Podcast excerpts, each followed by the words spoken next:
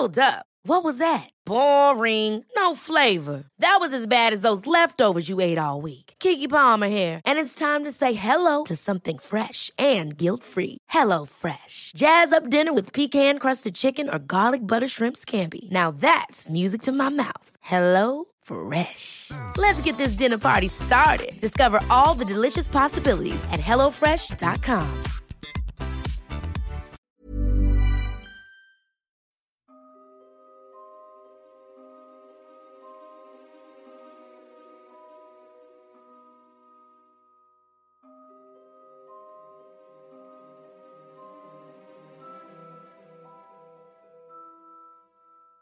En 1957 se encontró el cuerpo de un niño dentro de una caja de cartón. Abandonada en un terreno cerca de Filadelfia, Pensilvania, el menor de edad, quien había muerto por causas no naturales, había sido preparado y trasladado a esa ubicación con la intención de no ser identificado. Más de 60 años después, su vida y muerte siguen siendo un misterio. Esta es la historia del niño de la caja.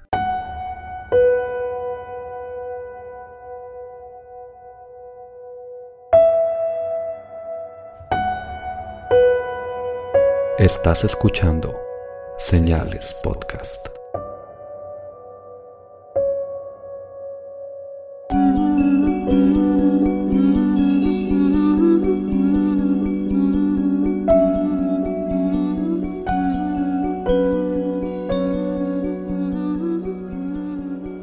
Buenas noches, gracias por acompañarnos en un nuevo episodio de Señales Podcast. Como siempre, les agradecemos por seguirnos en las redes sociales como Facebook, Instagram, a los que nos comentan en YouTube y, nos, y se suscriben a nuestro canal, a los que nos escuchan en Spotify, en iTunes, en iBox. Gracias de nuevo por seguirnos. Como siempre dejamos los saludos al final de todas las personas que nos comentan.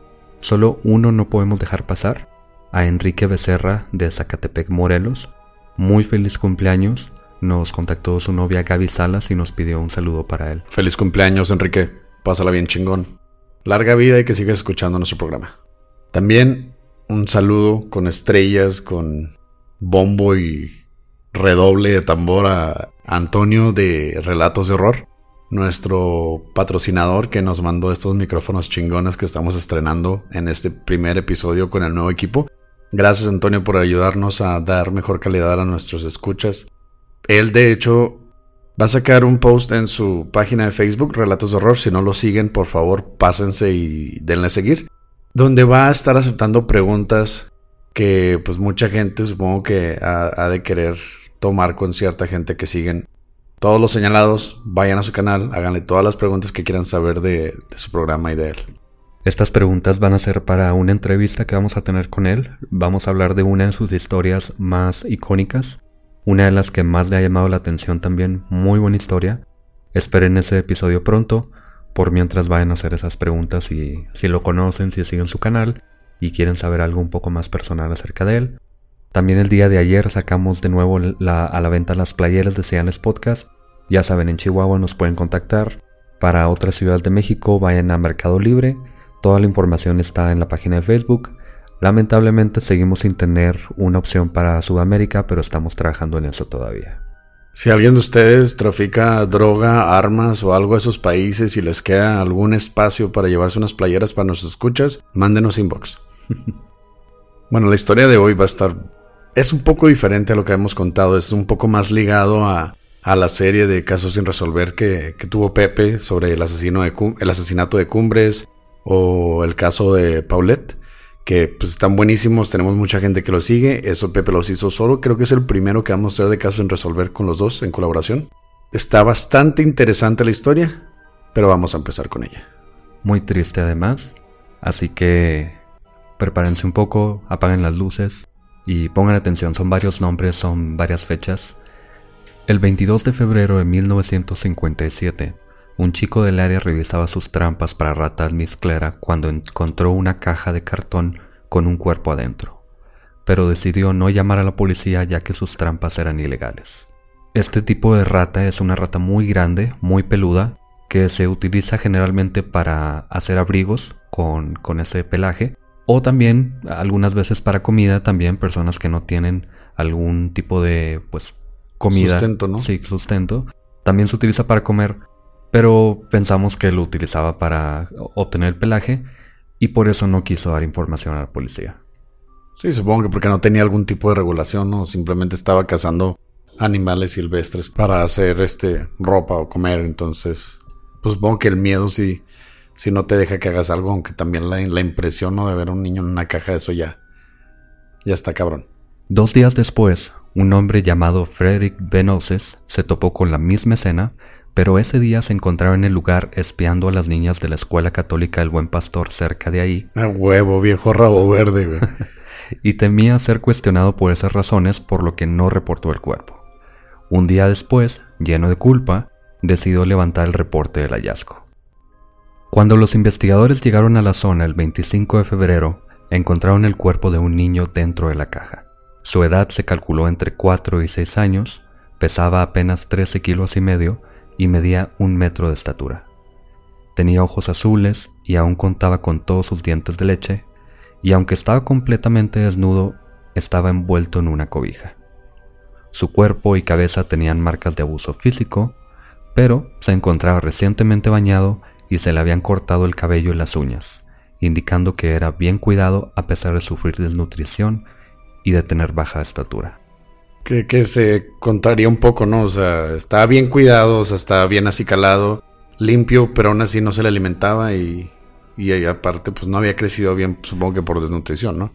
Sí, ya luego vamos a entrar en las teorías, pero esto es típico de un niño que está en situación de abuso, en situación de probablemente haber sido secuestrado que se le mantiene con vida apenas, se le mantiene pulcro, o al menos eso es lo que aparenta, no sabemos si simplemente para dejarlo ahí fue cuando lo bañaron y, y todo esto, pero tampoco parece ser un niño de la calle, no parece ser un niño pobre ni nada así. O sea, ¿eso lo dices porque tenía ojos azules o...? O sea, no puede, no puede un niño con ojos azules vivir en la calle, un güero de ojos azules vivir en la calle. No, sí, pero me refiero a lo de recién bañado, las uñas cortadas. Un niño de la calle no tiene acceso a, un corta uñas, por ejemplo. Eh, a, estas cosas me refiero más bien. Ah, ok, ok. Yo pensé que ya estabas de supremacista, como siempre. Aunque el clima frío en ese momento hizo difícil saber cuánto tiempo tenía el cuerpo en ese lugar, se estimó que sería entre dos días y tres semanas. O sea, no había pasado mucho y aún así, o sea, el, niño se notaba bastante reciente, ¿no? O sea, no se notaba en descomposición, no se notaba hinchado o morado, ¿no? O que los animales llegaran al cuerpo, como en algunos otros casos, que se comen partes del cuerpo, no había pasado esto todavía. Sobre todo porque era, como mencionan de la primera persona que lo vio, había un, era un lugar lleno de ratas almizcleras, o sea, que son carroñeras, entonces no haya pasado nada de tiempo para que, bueno, desde que dejaron esta caja ahí. O la caja pudo haber ofrecido algún tipo de protección al cuerpo, pero de todas maneras encuentran la forma los animales. El cuerpo del niño también tenía siete cicatrices, más notablemente una en forma de L debajo de su barbilla, aparentemente por un accidente, y tenía otras dos quirúrgicas, una en su entrepierna y otra en su tobillo izquierdo conocida como en inglés Surgical Cut Down Incision, comúnmente usada en esa época para exponer una vena y usarla para transfusiones o infusiones. Esto nos hace pensar que a ese niño o se le mantuvo con vida por medio de transfusiones sanguíneas o también se le pudo usar para, para beneficio propio de una persona enferma. O sea, se pudo usar como, como en Mad Max, ¿no? Una bolsa de sangre. Sí, aunque suene escabellado, aquí lo importante es que este niño aparentemente era bien cuidado, tenía estas incisiones que aparentemente hacían alusión a un tipo de intervención, estaría enfermo, se le hizo algún tipo de transfusión o infusión, como dices. Entonces no es un niño, como decimos, de la calle, que no tiene ningún cuidado, que se habría muerto si hubiera necesitado una transfusión. Este niño no, este niño estaba bajo cuidado constante al parecer. Y la falta, la falta de, de datos sobre lo que realmente pasó es lo que nos hace pensar todavía más cosas. O sea, pudo haber sido, no sé, un experimento del gobierno, pudo haber sido un niño con bueno, con una deficiencia mental que estuvo encerrado en un lugar y no podía comer o pudo haber tenido una enfermedad rarísima que nadie conoce. Y eso es lo más chido de este tema, aunque está, está gacho, o sea, no quiero decir que está chido que el niño estaba muerto en la caja, ¿verdad? pero te abre la mente a posibilidades infinitas de lo que le pudieron haber hecho a ese niño o lo que no le pudieron haber hecho a ese niño. Sus uñas, como mencionamos antes, habían sido cuidadosamente cortadas, y su cabello parecía haber sido cortado urgentemente, ya que aún tenía cabellos sueltos pegados a su cuerpo. Extrañamente, sus pies y una de sus manos se encontraban arrugadas, por lo que los detectives pensaron que su cuerpo se encontraba sumergido en agua durante o poco después de su muerte y tenía un líquido oscuro en la garganta, seña de haber vomitado al momento de fallecer. Aunque la causa de muerte era clara y preocupante, traumatismo contundente múltiple, es decir, había sido asesinado o murió accidentalmente al golpear su cabeza repetidamente con algún objeto. O sea, como por ejemplo caer de las escaleras o algo así. O que lo hubieran golpeado hasta morir, que agarraran su cuerpo contra el suelo, que se golpeó la cabeza muchas veces por alguna razón. Pero pues ahí la muerte accidental ya queda completamente descartada, ¿no? Bueno, como dices, pudo haber caído de una escalera, pudo haber sido atropellado, ah, pudieron pasar muchas cosas, aunque generalmente sí es seña de asesinato esto. Sí, y aparte no tenía más marcas o hematomas en el resto del cuerpo, ¿no? Sí, todo su cuerpo tenía eh, señales de abuso físico, que un poco más adelante vamos a hablar de eso, pero sí tenía bastantes marcas también. Ok, también pues de eso que se decía que tenía el cabello recién cortado y que se había recién bañado, eso podría explicar las arrugas en las manos, ¿no? Tiene un tanto de sentido, si lo acaban de, bueno, si lo, si lo bañaron recientemente, o sea, lo tuvieron sumergido por bastante tiempo hasta te mete la idea de que se pudo haber ahogado en la bañera. Pero pues eso no explicaría los golpes en la cabeza en la bañera, a menos de que lo hubieran pegado contra la bañera. O que se hubiera caído de alguna forma extraña, pero no explica que fueran varios golpes. Sí, no se sabe exactamente cómo murió, obviamente, pero por golpes en la cabeza. Extraterrestres. Tristemente, la policía no pudo esclarecer la identidad del niño, por lo que se mantuvo su cuerpo en la morgue por más de 10 días, recibiendo personas de todo Estados Unidos quienes esperaban reconocer el cuerpo, eran cientos de personas que habían perdido a sus hijos, habían perdido a alguien de su familia y que llegaban con la esperanza de reconocerlo de casi todos los estados de Estados Unidos. Se dieron cita para queriendo encontrar un cierre para, para su pena y peor aún veían a un niño que simplemente había sido asesinado y pues supongo que eso les metía más cosas en la cabeza, ¿no? Imagínate lo fuerte de eso. Se enviaron más de 400.000 boletines con fotos de su cara a estaciones de policía, oficinas de correo, cortes judiciales y estaciones de combustible a lo largo del país. Incluso llegaron al extremo de vestir el cuerpo del niño y tomarle fotos sentado en el sillón para emular su imagen en vida, sin tener resultado alguno. Esto está además de... de eh, está mal. Está, está raro. Es, está raro, está triste eh, a mí me habría molestado bastante ver un cuerpo de un niño sentado para, para ver si lo identifican. Entiendo la intención, es buena supongo, pero no sé, me parece una falta de respeto. Está, está retorcido el pedo, o sea, ¿quién se lo creó y que hayan permitido que eso pasara? Siendo que eso no era práctica común y hasta el momento no lo es. No, para nada. Y voy a meter la foto en el video de YouTube, si lo quieren ver ahí está. Eh, advertencia, no es tan... no es de muy buena definición porque es de los 50, pero se nota fácilmente que es un cuerpo un niño.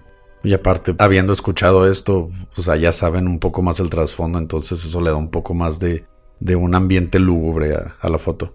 Después de eso también le tomaron sus huellas dactilares y de sus pies para compararlas con récords médicos de los hospitales del área, pero jamás encontraron documentos del niño o prueba de su existencia. Es como si el niño hubiera aparecido de la nada, que nunca hubiera existido. Y eso nos va a llevar a una teoría más adelante, pero sí parece que este niño o estaba oculto por alguna razón de las autoridades, o también en los 50, no sé qué tanto, qué tan fácilmente habría sido identificar una huella de un niño ya crecido, de los pies sobre todo, las huellas dactilares si no había sido admitido a un hospital recientemente, pero tenía estas marcas de, de operaciones realmente en su cuerpo. Pero las autoridades no se rindieron jamás. Una de las pistas principales era la caja misma, que tenía un número de serie proveniente de una tienda JCPenney a 20 kilómetros de distancia. La tienda corroboró que la caja pertenecía a un modelo de cuna para bebé, de las cuales habían vendido 12 en total, aunque todas habían sido pagadas en efectivo, por lo que no tenían registro de los compradores. Aunado a que eran los 50, así que no había cámaras de circuito cerrado, no había forma literal de encontrar a esa gente, o sea, todo se guardaba en un papelito y eso solo si, si pagabas con una tarjeta o un tipo de crédito de la tienda. Exactamente. Cuando la policía publicó esta información en los periódicos, ocho de los compradores se pusieron en contacto para declarar que aún contaban con las cajas o ya las habían tirado a la basura, y los cuatro restantes jamás fueron identificados, aunque se pudo verificar que esa caja específicamente había sido enviada a la comunidad de Upper Darby, que está a 15 kilómetros de Filadelfia.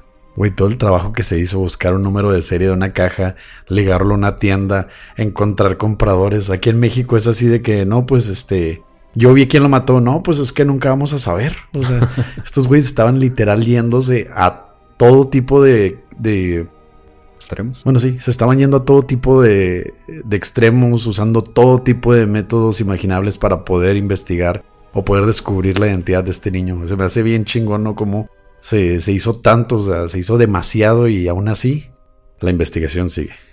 La cobija fue examinada por el Instituto Textil de Filadelfia, quienes pensaban que había sido fabricada en Quebec, Canadá, o Subananoa de Carolina del Norte. Pero no había forma de saber en dónde había sido comprada, ya que se habían fabricado miles de ellas y esto no brindó nuevas pistas. Instituto Textil de Filadelfia. Que no tienen tiempo los americanos, en serio, no saben qué hacer con, con su vida. Pero esto te hace saber que no son nada más unos policías ahí de Tepito que están buscando a, un güey que trae una caja. Esta es una investigación seria por muchos años y no se le da más credibilidad a la policía, aunque hay algunas inconsistencias obviamente, pero este es un caso que no se dejó en paz por muchos años y de muchas formas, como decías. Y aún así, la investigación sigue. Otro de los artículos recuperados cerca del cuerpo era una gorra azul de marca Eagle Hat and Cap Company. Porque es muy común que en Estados Unidos, no, si tú empiezas a hacer este playeras o gorras, lo que quieras, no te quedas así como que son las, son las playeras de Doña Mari, no, o sea, tú te haces tu nombre y es tu marca, porque ahí tu marca es lo que te hace seguir. Por ejemplo, Señales Podcast, que está bien chingona. Las playeras de Señales Podcast, ya saben de dónde vienen. No son las playeras de Pepe y Oscar, ¿no? Entonces, una, esa, esta era una empresa pequeña operada por Hannah Robbins del sur de Filadelfia, quien describió al comprador ya que le pidió añadirle un cinturón y hebilla a la gorra. Imagínate la viejita, no, sí, pues hago como dos mil diarias. Pero este güey, sí me acuerdo, ¿no? O sea, se llamaba tal, tal y tal. No, no es cierto, pero o sea, sí se acordó así de que este fue el único que le pidió, que me pidió que le pusiera una hebilla a la gorra. O sea, hasta la, hasta la señora tenía así dotes de investigadora, ¿no? sí, pues era como una talabartería, simplemente. Sí era una compañía, pues, para tener un nombre así y obviamente tenía muchos pedidos, pero ella trataba directamente con los clientes, así que les da información a la policía. La descripción que nos dio Hannah era de un hombre rubio de entre 26 y 30 años de edad. La mitad de Estados Unidos, nada más. Nada más. Aunque pagó en efectivo, y aunque la policía visitó más de 100 tiendas cercanas, no pudieron identificar al comprador ni al niño. Ellos pensaron, si la señora se acuerda, a huevo tuvo que pasar un Oxxo, ¿no? Un 7-Eleven y comprarse unos cigarros, este, un hacha, unas bolsas para basura, ¿acuerdas? Una caja de cartón. Y una cobija. Y una cobija, sí. Una cobija. Fuerzas. Y una, un suéter de rata almizclera. un artista forense llamado Frank Bender pensaba que el niño podría haber sido criado como una niña inspirado por los cabellos sueltos en el cuerpo del niño. Esto pensaban también de Pepe cuando traía el cabello largo. Lo veías de espaldas y luego como tiene una cinturita decían, no, pues es una niña. Y entre 1957 y 1958. Ah, sí, ahora sí me interrumpas, ¿verdad, cabrón? Sí. Eh, es, estamos hablando del caso. Se circularon retratos del niño con cabello largo, aunque no se obtuvo información nueva con esta imagen.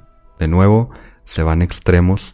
La foto del niño sentado, ahora con el cabello largo, aunque parece que ellos se van más por la teoría de que este niño era como un tipo de esclavo sexual o que estaba a cargo de alguna persona enferma que lo quería criar como niña por alguna razón. Pero todas estas eran hipótesis, todo esto nada más pasaba por la mente de los investigadores y eso todavía nos hace pensar en todas las posibles teorías que pues es lo que ahora vamos a abordar. La primera teoría obviamente fue la de este hombre que reporta el cuerpo Benosis, fue cuestionado por la policía pensando que se había inventado su historia original y realmente él tenía que ver algo con la muerte de este niño, pero él pasó una prueba de detector de mentiras y no parecía sospechoso.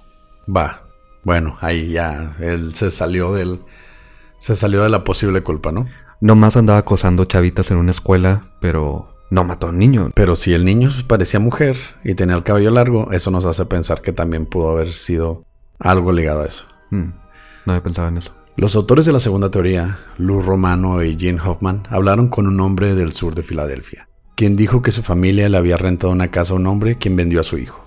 Un patólogo forense investigó las fotos del niño, así como del posible padre y hermano del niño, encontrando similitudes en las estructuras de su cara como la barbilla, oreja y nariz, por la que se tomaron muestras de ADN del supuesto hermano, aunque la policía no aclaró si se habían hecho las pruebas y solo dijeron que investigarían el asunto. Esto ahí es donde está una inconsistencia grande, o sea, no hubo seguimiento de esta prueba de ADN, nada más se le tomaron las muestras y vamos a seguir investigando y de ahí no se supo más del tema.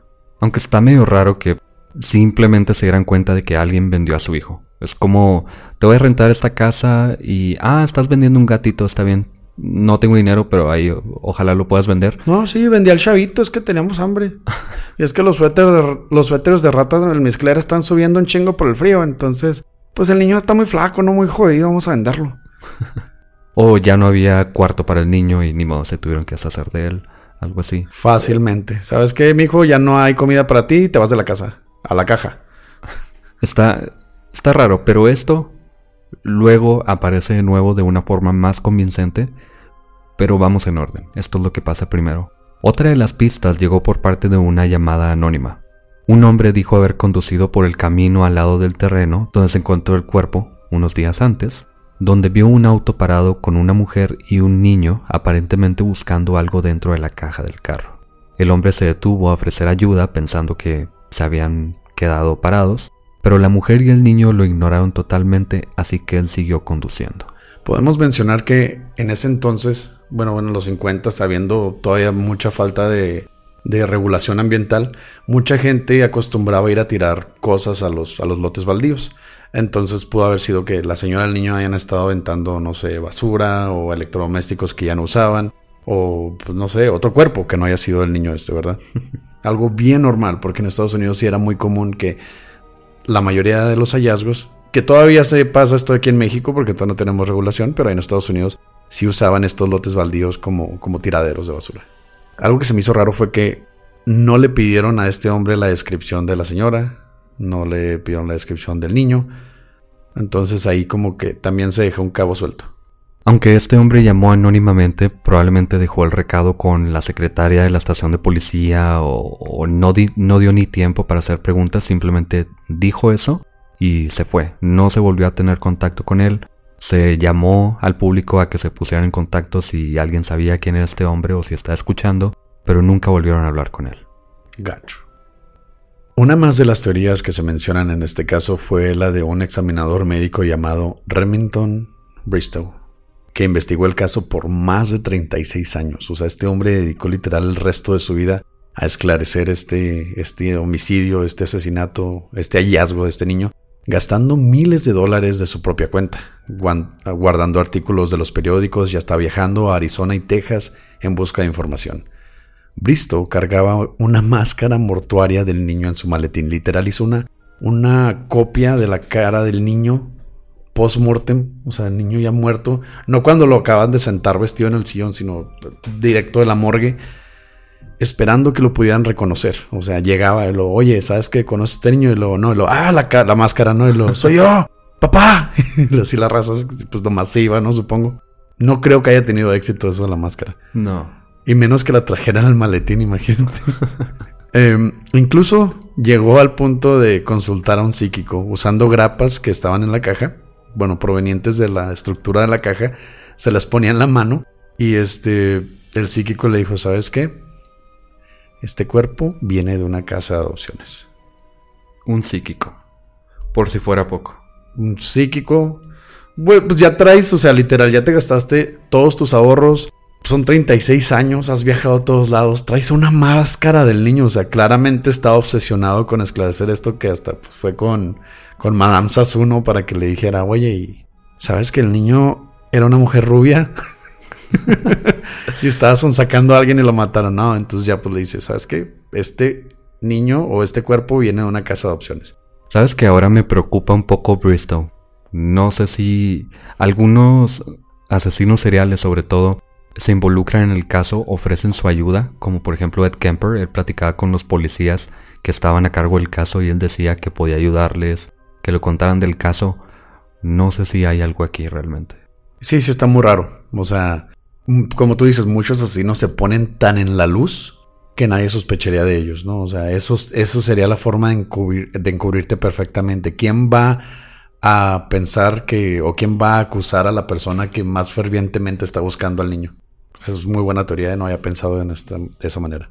Bristow pensaba que el niño podía haber muerto accidentalmente y que los encargados de la casa de adopciones no reportaron la muerte por temor a ser procesados por asesinato. Así que entrevistó a los miembros a quien ya había cuestionado la policía, luego de que en 1961 la casa hiciera una venta de garage en la que Bristow vio una cuna de descripción similar a las que vendrían en la caja. Aunque él investigaba el asesinato por interés propio y no tenía información precisa del modelo y no pudo llegar a ninguna conclusión. Bristow murió en 1993, aún pensando que el niño era posiblemente el hijo bastardo de una de las niñas en adopción y el hombre a cargo de la organización. Algo muy común y bastantes casos que se han mencionado de, este tipo, de gente que es abusada tanto en centros de rehabilitación, hospitales, este, orfanatos sobre todo. Entonces, esa, esa teoría era bastante viable. Pero aún así no tenía fundamento porque la persona que dijo que había sido una casa de adopción era un psíquico. Entonces, pues ahí pierdes cualquier tipo de seriedad, ¿no? Aunque se lo tome en serio, ya como dices tú, tiene años investigando el caso trae esta máscara, ya investigó con un psíquico, el psíquico le dijo que fuera ahí y va a ver qué es lo que está pasando. Y vio una cuna y obviamente lo relacionó inmediatamente, aunque no estaba 100% seguro si era la cuna, ni siquiera sabía cómo era la cuna, pero pues él dijo, es una cuna la que viene en la caja, es este lugar. Entonces empezó a, empezó a, a decir que esta organización o que este orfanato eran los culpables y que habían ocultado la identidad para proteger la reputación del lugar y no entrar en un escándalo pero después las pruebas de ADN no pudieron encontrar relación con la mujer. Obviamente, te llevó ahí un psíquico, estás obsesionado, buscas cualquier tipo de pista, no sabes si la cuna es del mismo tipo. Se dice que tenían una de las cobijas que, que tenía el niño envuelta en su cuerpo también, pero no está confirmado esto. Como dices tú, está buscando evidencias donde no las hay, al parecer. Pues sí, o sea, ya llegó al punto de fabricar evidencia.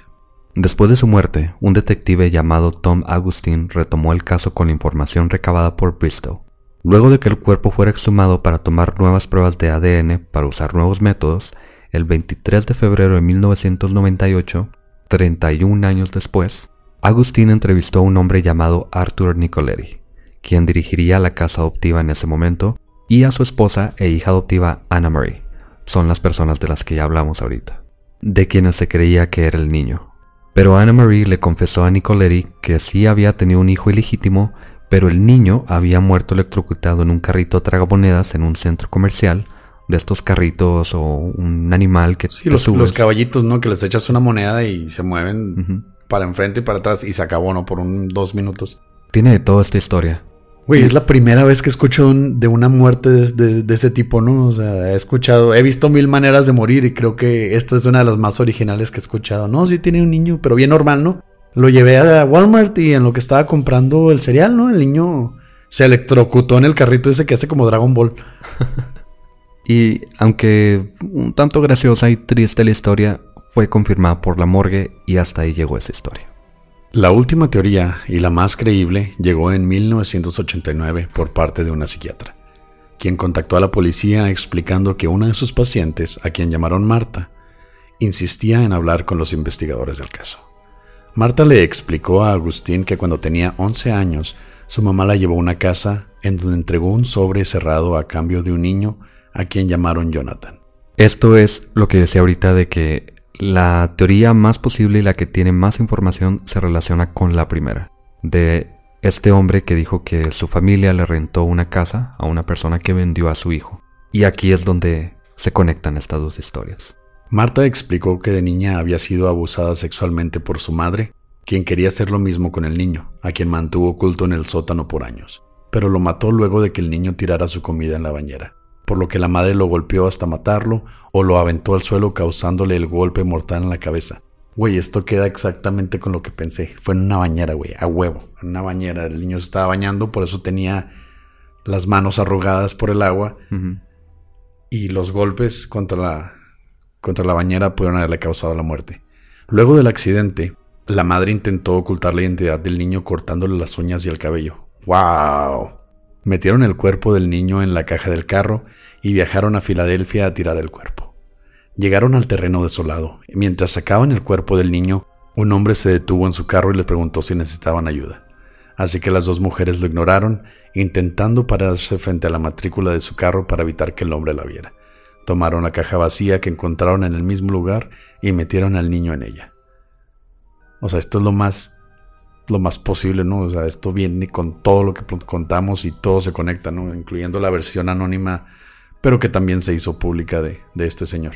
Todo esto dice Marta y también explica que ella en esa época tenía apariencia de niño, por eso de que el primer hombre dijo que era un niño, no una niña, aunque era una niña. Todo, todo esto viene de Marta. No sabemos si tenía acceso a toda esta información, no sabemos qué tanto era confidencial, pero parece concordar absolutamente todo lo que dice. Años después, en el 2002, Marta al fin accedió a hablar con tres investigadores, Agustín, Joseph McGillen y William Kelly, este último siendo uno de los investigadores originales del caso. Todos ellos creían en la historia de Marta, encontrando que varios de los detalles que contaba tenían bastante similitud con el caso, aunque no está claro a qué tanta información del caso tenía acceso la mujer. Pero mientras más se investigó la historia de Marta, las autoridades fueron perdiendo fe de su testimonio. Marta sufría de problemas mentales, aunque no era razón suficiente para descartarla totalmente, excepto que el sótano donde supuestamente se mantuvo el niño fue investigado sin encontrar evidencias. Aunque es 40 y algo de años después, no sé qué tantas evidencias eh, pensar en encontrar, pero pues de todas maneras no encuentran nada, no hay forma de verificarlo. Sí, exactamente. Aparte el niño no murió en el sótano. El niño supuestamente y de acuerdo a las teorías pudo haber muerto en, en el baño, pudo haber muerto en otro lado de la casa y después se, se manipuló el cuerpo, se le cortaron las uñas, se le cortó el cabello. Entonces buscar algo en el sótano era nada más buscar indicios de que alguien hubiera vivido ahí, aunque como tú dices, cuarenta y tantos años después ya no hay ningún tipo de, de muestra porque no vas a encontrar sangre donde no hubo un asesinato.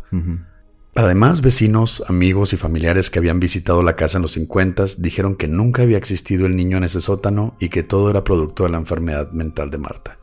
Pues sí, a huevos, o sea, tú no invitas a tus amigos y a tus vecinos, oiga, no, pues miren, esta es la sala, este es el sótano donde guardo al niño rarito, el que tiene el cabello largo, y ven al niño y corre y corre, ¿no? Con una cadena, o sea, pues no, eso no pasa.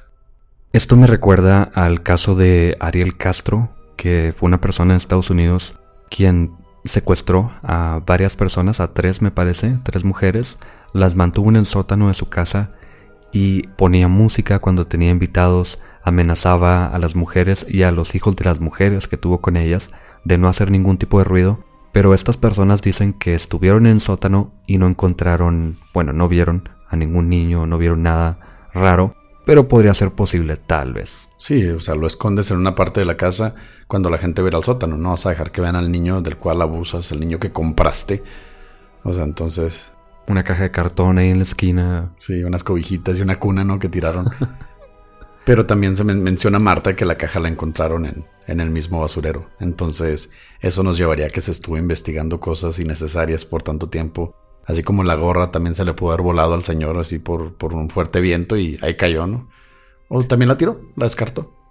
Sí, simplemente una como cualquier sombrero, gorra, lo que sea, te la encuentras en la calle, no, no significa que por ahí está la persona ni nada así. Luego de 60 años, el caso sigue sin resolver y el niño sin identificar. La lápida sin nombre tiene por encabezado El niño desconocido de América. Gracias por escuchar Señales Podcast. Buenas noches.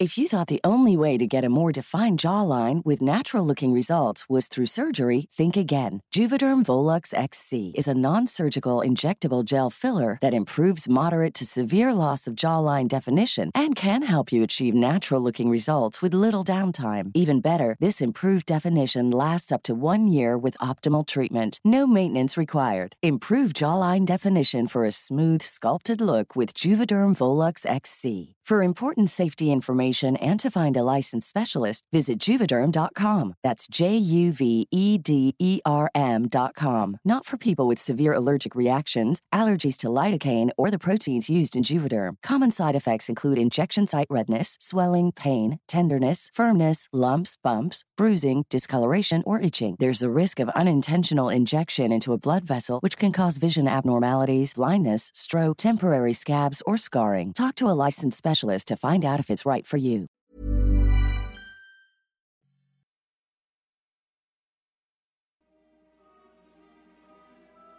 Después de este caso tan triste vamos a mandar los saludos. Primero que nada a todas las personas en Instagram como Juan Perdomo y su novia Vanessa de Cali, Colombia, Miguel Osejo que cumplió años la semana pasada, feliz cumpleaños Miguel, a Milton Rec que ya llevaba dos episodios pidiéndonos, perdón Milton, Sofía Iñiguez de Jalisco, Alonso en su oficina en Tijuana, Fernanda Yasmín de Cuernavaca, Judith Mendoza de Morelia, Roberto Tusi y su esposa Patricia Patiño de Cabo San Lucas, uh, Joel Paulino de República Dominicana, Nevaí y su esposo, y tenemos un saludo muy especial hasta Barcelona, España, para Claudia, Elena, Danka, Julia, Bárbara y Neil, que nos escuchan en su oficina.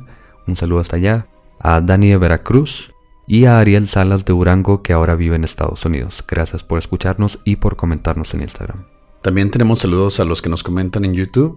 Martín Reyes de Puebla, Diego Ornelas, Naomi Castellanos, Edgar y Vera. A todos los que aún no nos siguen en YouTube, suscríbanse a nuestro canal.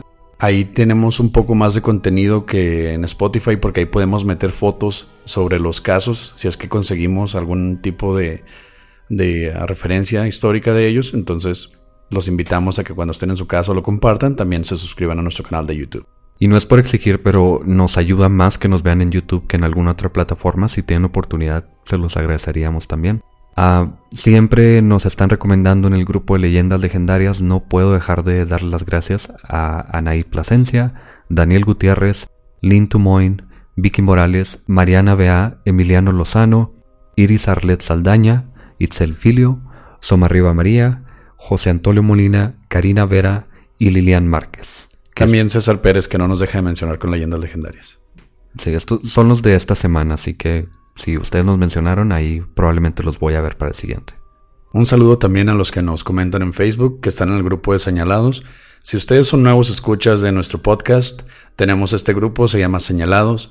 Nos mandan solicitud y yo literal todo el día estoy aprobando um, pues a todos los que se quieren meter al grupo.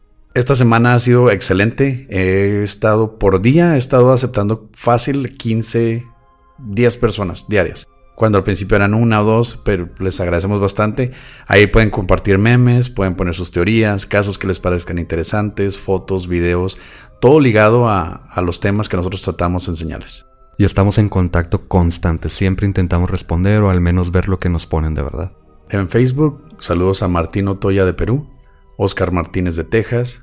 Él fue la persona que nos pidió el nombre de la canción que utilizamos de intro, ahí se la puse.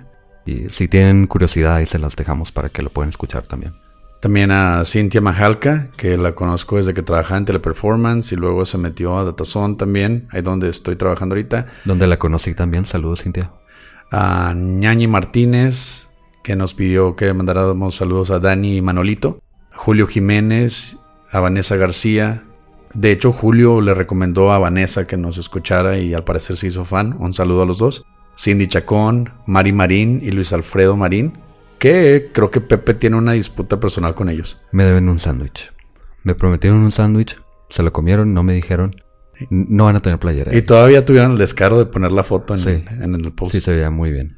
También no usamos Twitter realmente. Hice la cuenta para que no nos la fueran a quitar con el correo, con el nombre. Pero vi ahí que nos mencionó alguien, Jesús Eduardo. Un saludo también para ti. Vamos a ver si podemos empezar también a, a cargar. Son muchos, la verdad no estamos acostumbrados a cargar tantas redes sociales. O sea, Facebook ya era suficiente, ¿no? Entonces con Instagram, con YouTube y con el grupo aparte, pues sí se nos da, se nos carga de repente, pero si tenemos chance vamos a también actualizar el Twitter.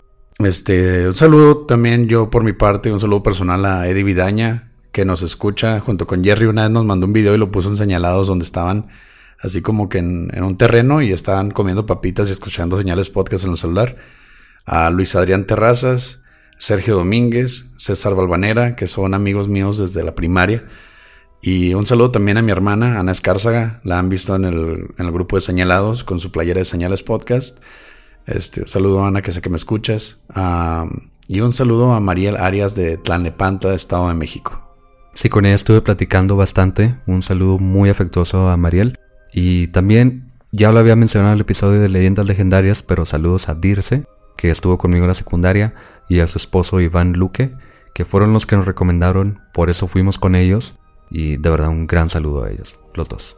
No hayamos la manera de agradecerles a todos por su apoyo. Eh, hemos tenido seguidores de todo el mundo ahora, ya nos sentimos bien queridos por todos ustedes. Estamos siempre abiertos a temas que ustedes quieran poner en nuestro grupo de señalados o quieran mandarnos fotos acá piratonas. Y pues nos escuchamos posiblemente el próximo martes o quién sabe. No sabemos qué pueda pasar en el transcurso de la semana. Gracias a todos por escucharnos. Buenas noches.